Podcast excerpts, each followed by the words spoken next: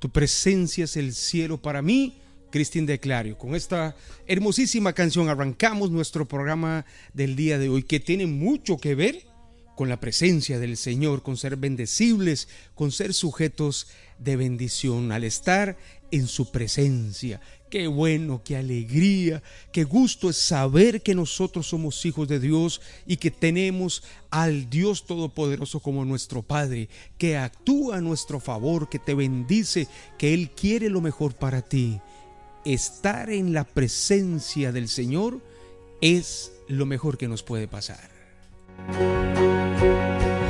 Tu presencia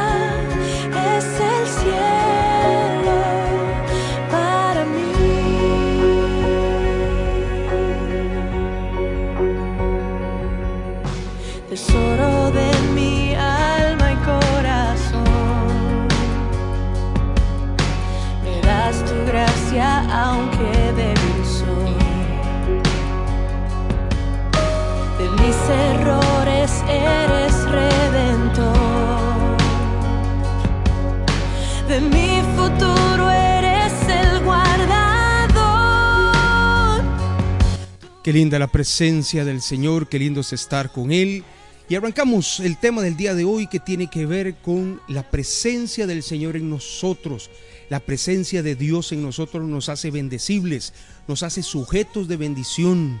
Repito, la presencia de Dios en nuestras vidas nos hace sujetos de la bendición. Por eso el tema de hoy es bendecibles, así lo he titulado. ¿Qué tal? Les saludo al pastor Brian Vintas de la iglesia Palabras de Vida. Ponga atención, porque lo que viene impactará tu vida. Lo que viene es un mensaje del cielo para ti. A lo largo de la historia, el gran anhelo de todos los seres humanos es recibir bendiciones. Las bendiciones que vienen de parte del Señor, por supuesto.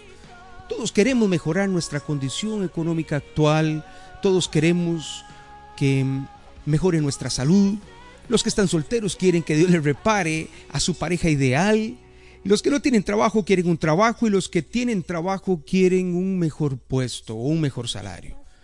Querer estar mejor es parte incluso de la naturaleza humana. Dios nos diseñó de esta manera y por lo tanto no puede ser malo querer estar mejor.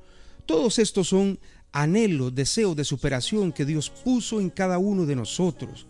Los anhelos y los deseos son buenos. Lo que no es bueno es la ambición, que es la que nos lleva al ser humano a hacer cualquier cosa por alcanzar nuestros sueños. Eso es incorrecto. La ambición jamás será o entrará dentro del plan de Dios. Pero si Dios a nosotros nos hizo de esta manera e implantó en nuestra mente los sueños y los anhelos por estar mejor, ¿por qué algunas personas reciben lo que viene de Dios y a otros les cuesta más? Repito, para que mediten la pregunta. Si Dios a nosotros nos puso el deseo de estar mejor, ¿por qué algunas personas reciben lo que viene de Dios y a otros les cuesta más? En esta búsqueda por obtener el favor de Dios se han inventado doctrinas y creo que estas fueron las que dieron inicio a varias religiones, algunas más alocadas que otras, pero en el fondo todas tienen el mismo origen o el mismo propósito que ser sujetos de la bendición de Dios, es decir, ser bendecibles. Repita, diga, bendecibles, bendecibles. Las religiones, las doctrinas, el anhelo de quienes eh, tienen a Dios como su Señor es ser bendecibles. Pero hay unas personas que reciben la bendición y otros no. La pregunta es ¿por qué? Mire, hoy en día algunos acuden a objetos intermediarios y por eso utilizan aceites, perfumes, pulseras, estampitas. Por eso acuden a personas que los contacten con la bendición, porque ellos no son sujetos de bendición. Eh, por ejemplo, estas personas normalmente lo que hacen es que como no son bendecibles, necesitan ser bendecibles y acuden a terceros. Por ejemplo, hay quienes acuden a intercesores que en teoría son o fueron mejores que nosotros. Y hay hasta quienes sabiendo que Jesús es el único intercesor, entre nosotros y el Padre no les es suficiente. Y por eso caen en doctrinas modernas para eh, buscar el favor de Dios. Jesús enseñaba esto a sus discípulos. En el Evangelio de Juan, capítulo 15, versículos del 1 al 7. Le repito, Evangelio de Juan, capítulo 15, del 1 al 7. Jesús le dijo a sus discípulos, Yo soy la vid verdadera y mi Padre es el labrador. Todo pámpano que en mí no lleva fruto, lo quitará. Ojo, otra vez. Yo soy la vid verdadera. Es decir, Jesús es el arbusto. Está haciendo aquí una, una, una analogía, una metáfora. Él dice, yo soy la vid y mi Padre es el labrador. Todo pámpano que no lleva fruto, es decir, toda rama que no da fruto, el Señor la limpiará para que lleve más fruto. Dice, vosotros estáis limpios por la palabra que les he dado. Permaneced en mí y yo en vosotros. Otra vez, permaneced en mí y yo en vosotros. Como el pámpano no puede llevar fruto por sí mismo, si no permanece en la vid, así tampoco vosotros si no permanecéis en mí. Jesús lo que dice es, el Padre es el labrador, Él es la vid, nosotros somos los pámpanos. Y si nosotros no permanecemos en la vid, no damos fruto. Jesús dice, yo soy la vid, vosotros los pámpanos. El que permanece en mí y yo en él, éste lleva mucho fruto. Porque separados de mí, nada podéis hacer. ¿Entiende? Mire qué bonito lo que sigue. El que en mí no permanece será echado fuera como pámpano y se secará. Y los recogen y los echarán al fuego y arderán. Versículo 7 del capítulo 15 del Evangelio de Juan. Si permanecéis en mí y mis palabras permanecen en vosotros, aquí viene la clave, pedid todo lo que queréis y os será hecho. Repito el versículo 7. Si permanecéis en mí y mis palabras permanecen en vosotros, pidan todo lo que quieran y os será hecho. Palabra rica y poderosa del Señor es, es esta. Juan 15, capítulo, perdón, Juan 15, versículos del 1 al 7. Escuchamos la canción completa de Cristín de Clario, ¿le parece? Y venimos a explicar un poquito este hermosísimo pasaje que nos da mucho fruto.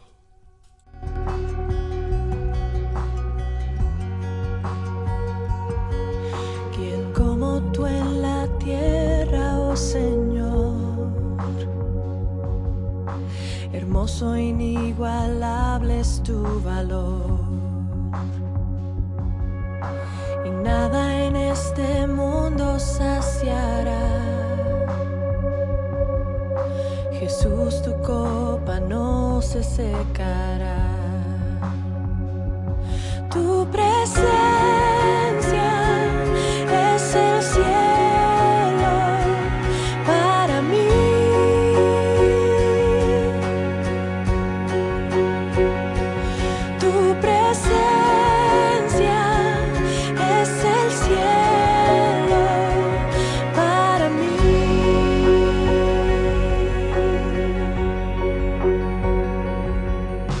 Tesoro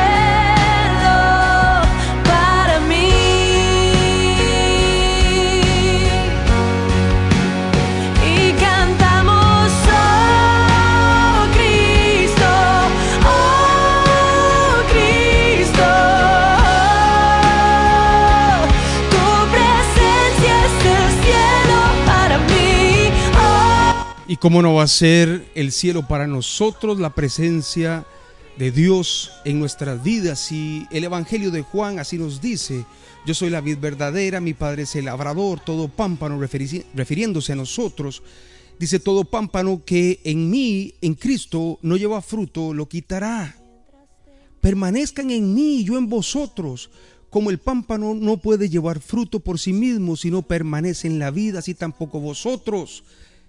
Si no permanecéis en mí. Jesús dice, yo soy la vid, vosotros los pámpanos, el que permanece en mí y yo en él, este lleva mucho fruto, porque separados de mí nada pueden hacer. El que en mí no permanece será echado fuera como pámpano, se secará, los recogen, los echan al fuego y arden. Versículo 7 es el versículo estrella. Dice, si permaneces en mí y mis palabras permanecen en ustedes, pidan todo lo que quieran y os será hecho. Jesús utilizó muchas metáforas como esta para ilustrar verdades a sus discípulos, ya que para ellos y para nosotros es más fácil comprenderlo de esta manera. Jesús les dijo, que el Padre es el sembrador, el labrador, que Él es la vid, es decir, la planta de uva, que nosotros somos los pámpanos. Y dijo en este, en este versículo que le leí que somos nosotros los pámpanos, es decir, las ramas, y que hay dos tipos de ramas, las que dan fruto y las que no dan fruto. Unas serán podadas para dar más fruto, pero otras que no dan fruto serán echadas al fuego para que se quemen. El tema de hoy no tiene que ver con los primeros seis versículos de este texto del Evangelio de Juan, tiene que ver con el versículo 7 y las condiciones que planteó Jesús para que podamos ser nosotros bendecibles, es decir, sujetos de bendición. Por si no le queda claro, ser un pámpano que dé fruto, una rama digna de cosecha, un cristiano lleno de las bendiciones del Señor. Versículo 7, capítulo 15 del Evangelio de Juan. Dice así, solo para que lo tenga claro y repasemos cuáles son las dos condiciones para ser bendecibles. El texto dice, si permaneces en mí y mis palabras en vosotros, pidan todo lo que queréis y os será hecho. Dos condiciones pide Jesús antes de ofrecer una promesa universal para todos los creyentes. Uno, que permanezcamos en Él y que su palabra permanezca en nosotros. ¿Lo entendió? Lo repito otra vez. Jesús ofrece una promesa, pero da dos condiciones para que esta promesa pueda ser hecha dice, si permanecéis en mí y mis palabras permanecen en vosotros, pidan todo lo que quieran y os será hecho. Las condiciones, que nosotros permanezcamos en Él y que sus palabras permanezcan en nuestra vida y así nosotros podemos pedirle al Señor y nos será hecho. Repita conmigo, diga, para ser bendecible tengo que permanecer en Cristo y su palabra en mí. Repítalo otra vez, para ser bendecible tengo que permanecer en Cristo y su palabra en mí. La pregunta es, ¿qué es permanecer en Cristo? La palabra en griego que se utiliza aquí es meinet, que quiere decir incrustado, quedarse atado, ser parte de algo. Utilizando la misma analogía que utilizó Jesucristo, les hago la siguiente pregunta. ¿Puede dar fruto una rama que se desprendió de un árbol y cayó al suelo? Piénselo. Una rama que se desgajó, una rama que se rompió, cae al suelo, ¿puede dar fruto? Claro que no. Porque es el sembrador el que cuida toda la planta, la abona, quita toda la maleza, separa lo malo, la protege. El sembrador que es nuestro Padre, esta recibe el abono del sembrador y sus ramas a través de la vid que es Jesucristo se alimentan para poder dar fruto, para poder ser bendecibles. Permanecer indica constancia, indica estabilidad. Y esta es la primera condición que el Señor nos pide antes de que podamos ser nosotros bendecidos. Tenemos que ser uno con Cristo y Él permanecer en nosotros y no ser fluctuantes. Cristianos que un día sí y mañana no. Un día nos acordamos del Señor cuando tenemos necesidades, mañana no. Un día venimos a la iglesia, mañana no. La inconstancia es lo opuesto a la permanencia. Estar en Cristo es permanecer en Él, obedecerle a Él, que Él sea parte de nosotros y nosotros de Él. Es lo que el Señor quiere como requisitos para que usted pueda recibir la bendición que Él tiene prometida para usted. Fuera de esto es imposible, el Señor así lo dijo. No podéis, dar fruto, no podéis dar fruto por ustedes mismos, necesitan ser parte de mí. Ahora, para ser parte y permanecer en el Señor tenemos que vernos como Él. Tenemos que ser como Él. ¿Se acuerdan lo que le pasó al apóstol Pedro? Lo reconocieron por cómo hablaba y le dijeron, ¿eres tú uno de ellos? Porque no era que hablaba solo como Galileo, sino que posiblemente ya las palabras de Cristo estaban en su corazón. Él había entendido el mensaje del Evangelio. Él se veía como Cristo, hablaba como Cristo. Sus obras daban fe de que él era uno de los doce que estaba con el Señor. Eso es permanecer con Él. Te pregunto, ¿alguien puede decir que tú eres un cristiano? ¿Que te ves como Cristo? ¿Que actúas como Cristo? ¿Que dices lo que Cristo dijo? Porque ese es el primer requisito para nosotros ser bendecibles. Y entiendo, y con todo respeto, que hoy hay doctrinas que nos llevan a las confesiones, a las declaraciones y que como si usted lo profesara con su boca, hecho es, olvidando la parte más importante que significa la condición humana. En teología está la acción de Dios y la acción del hombre. La acción del hombre es tremendamente importante. Es decir, sin la acción del hombre no vas a recibir por más que lo confieses, por más que hagas, sin tu acción no vas a recibir. Le pongo el siguiente ejemplo. Usted está pidiendo por un trabajo y usted ora, usted ayuna por el trabajo, usted tiene fe incluso en que va a conseguir ese trabajo. Pero si usted no sale a buscarlo, no vendrán a la puerta de tu casa a decir, mire, vengo de parte del Señor a ofrecerte este trabajo.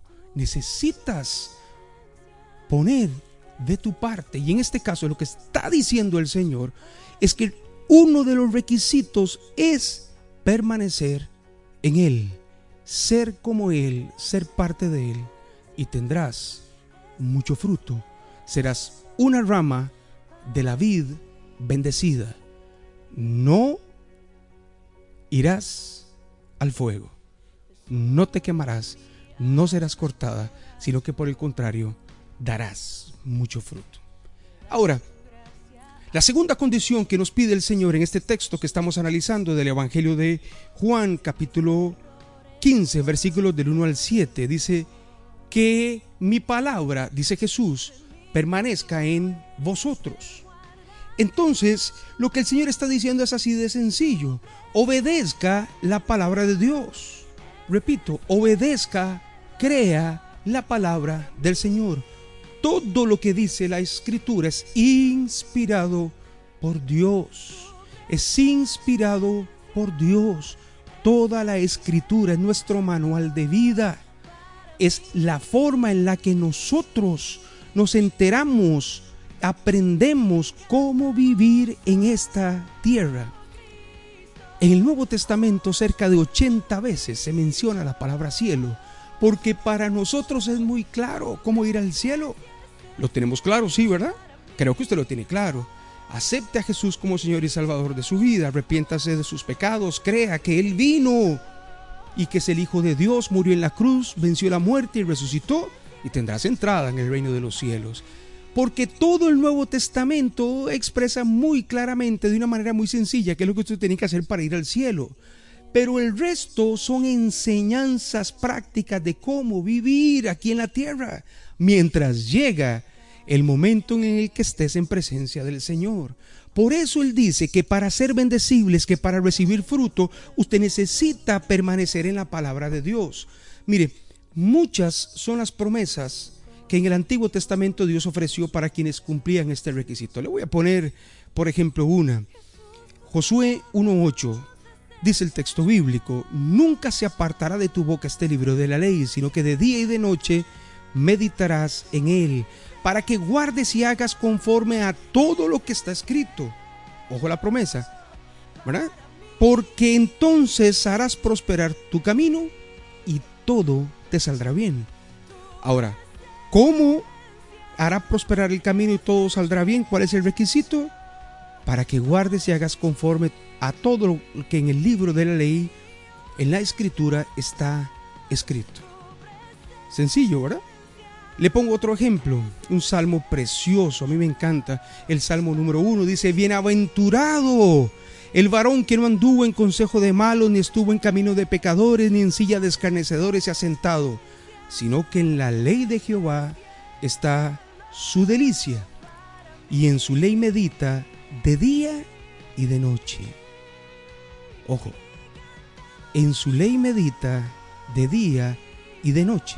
Será como árbol plantado junto a corrientes de aguas que da fruto a su tiempo, su hoja no cae y todo lo que hace prosperará. ¡Wow! Es impactante. Cómo el Señor nos da a nosotros estas promesas si nosotros permanecemos en Él, si nosotros nos alejamos del pecado, si nosotros vivimos como Él y además meditamos de día, y, de día y de noche en la palabra del Señor, nosotros somos sujetos de bendición, recibiremos Pida y usted recibirá. Esa es la condición. En tiempos de Jesús este también fue un tema de consejo para sus discípulos y por ende quedó escrito para toda la iglesia. No crea que solo para los doce. El que tiene mis mandamientos, estoy leyendo Juan capítulo 14, versículo 21. El que tiene mis mandamientos y los guarda, ese me ama. Y el que me ama, dice Jesús, será amado por mi Padre y yo le amaré y me manifestaré en él. Ay, qué linda es la palabra del Señor. En tiempos posteriores, el apóstol Santiago, mire, escribió acerca de lo mismo. Santiago 1, 23 al 25. Porque si alguno es oidor de la palabra, pero no hacedor de ella, este es semejante al, al hombre que considera en un espejo su rostro natural, porque él se considera a sí mismo y se va, luego olvida cómo era. Aquí está hablando de la persona que es orgullosa, que cree que todo lo puede lograr. Más el que mira atentamente en la perfecta ley, hablando de la Biblia, la de la libertad y persevera en ella, no siendo un oidor olvidadizo, sino un hacedor de la obra, este será bienaventurado, bendecible en todo lo que hace. Es impactante la palabra de Dios. No me diga que usted nos está deleitando. Dios nos dejó de de manera práctica lo que nosotros necesitamos, meditar en la palabra de Dios. Segunda de Timoteo 3:16, toda la escritura es inspirada por Dios y útil para enseñar, para redarguir, para corregir y para instruir en justicia, a fin de que el hombre de Dios sea perfecto, eternamente preparado para buena obra. Así que hasta ahora hemos visto los dos condicionantes o las dos condicionantes para que se cumpla lo que dice Juan 15, 7. Pida todo lo que quiera y os será hecho. Vamos a este canto y regresamos con el análisis de qué significa pedirle al Señor todo lo que queramos y será hecho y la conclusión de este tema. Soy el pastor Brian Vindas y esto es Palabras de Vida Radio.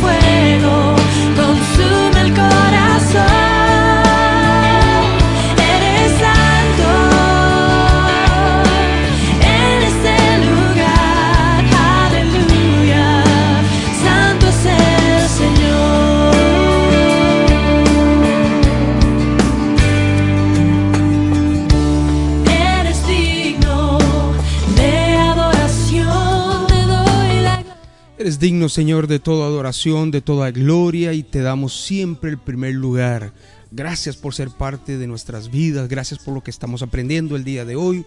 Dos requisitos para pedirle al Señor y que el Señor conceda lo que nosotros le pedimos, es decir, dos requisitos para ser bendecibles, para ser sujetos de bendición. Número uno, obedezca la palabra de Dios. Número dos, permanezca en Cristo. Permanecer en Cristo y que su palabra permanezca en nosotros. La tercera parte del versículo 7 del capítulo 15 de Juan dice, pida todo lo que quieran y os será hecho. Ahondemos un poquito en este tema en la parte final de nuestro mensaje del día de hoy. Podemos pedirle al Señor de varias maneras y hoy no hablamos de la forma, sino del fondo. A ver, primero, sabemos que Dios no escucha a los pecadores. Juan 9:31. Sabemos que Dios no oye a los pecadores, pero si alguno es temeroso de Dios y hace su voluntad, a ese oye. Entonces hasta aquí tenemos que tenerlo claro. Las bendiciones del Señor no son para todos, son para quienes obedecen su palabra, para quienes permanecen en Él. Repito, las bendiciones de Dios no son para todos, son para quienes le obedecen y obedecen su palabra. Sabemos también que Dios no concede todas nuestras peticiones, es decir, Dios no concede nuestros caprichos. Dios no concede lo que nosotros queremos para beneficio propio. Miren, el secreto de la bendición de dar es poder recibir para seguir dando, no para que usted acumule riquezas, no para que usted acumule tesoros. Esto no forma parte del plan del Señor. Se dice, Señor, bendíceme. Ahora, ¿para qué el Señor te va a bendecir? ¿Para qué te va a bendecir? Para que usted sea bendecible para otras personas. Y entonces las personas crean que hay un Dios todopoderoso Ejemplos en la Biblia hay muchísimos. Ni que le digo del profeta cuando se reunió, se acuerda con los profetas de Baal y los profetas de Baal querían hacer sacrificios y el profeta les dijo, hagan todo lo que ustedes quieran y no va a llover porque yo creo en un Dios todopoderoso. Y luego Elías, el, el profeta hace todo lo que dice el Señor y cae lluvia. Y ellos creyeron inmediatamente. Ni que le digo, por ejemplo, Daniel, cuando sus amigos entran al horno, Nabucodonosor creyó por el milagro, por lo que ocurrió, que había un único y soberano Dios. Los milagros, las bendiciones son manifiestas en su vida para que otros crean que hay Dios. Por eso en primera de Juan capítulo 5, versículo 14 y 15. Dice el texto bíblico, y esta es la confianza que tenemos en Él, en Dios, que si pedimos alguna cosa conforme a su voluntad, Él nos oye. Y sabemos que Él nos oye en cualquier cosa que nosotros pidamos. Sabemos que tenemos peticiones que le hayamos hecho. Las peticiones que nosotros le hayamos hecho. Pero nosotros tenemos que tener claro que cuando pedimos primero tenemos que estar fuera de pecado. Es decir, nosotros tenemos que permanecer en Cristo. Es decir, tenemos que obedecer lo que dice la palabra. Además, tenemos una gran bendición que nosotros pedimos conforme a la voluntad de Dios y nos será hecho. Dios nos va a dar para ser nosotros bendecibles y ser sujetos de bendición para otras personas. De lo contrario, el Señor pues no concede caprichos. ¿Para qué el Señor te va a bendecir con un capricho? Para que usted acumule riqueza y acumule tesoro y entonces su confianza sea puesta en el tesoro y no en Dios. No, el Señor te va a dar para que seas un instrumento tuyo, para que seas un instrumento suyo, para que seas alguien de testimonio, para que seas pámpano, que da fruto y la gente quiera comer de ese fruto y que cuando coma de ese fruto pueda oler el pámpano y diga, esta rama forma parte de esta vid, esta rama da fruto porque está incrustada, porque permanece en la vid que es Cristo y a través de Cristo hay un sembrador que es el Padre. Para eso el Señor te bendice. ¿Usted me está entendiendo lo que le estoy diciendo? ¿Usted entiende lo que significa todo esto? Mire, yo creo que milagros ocurrirán.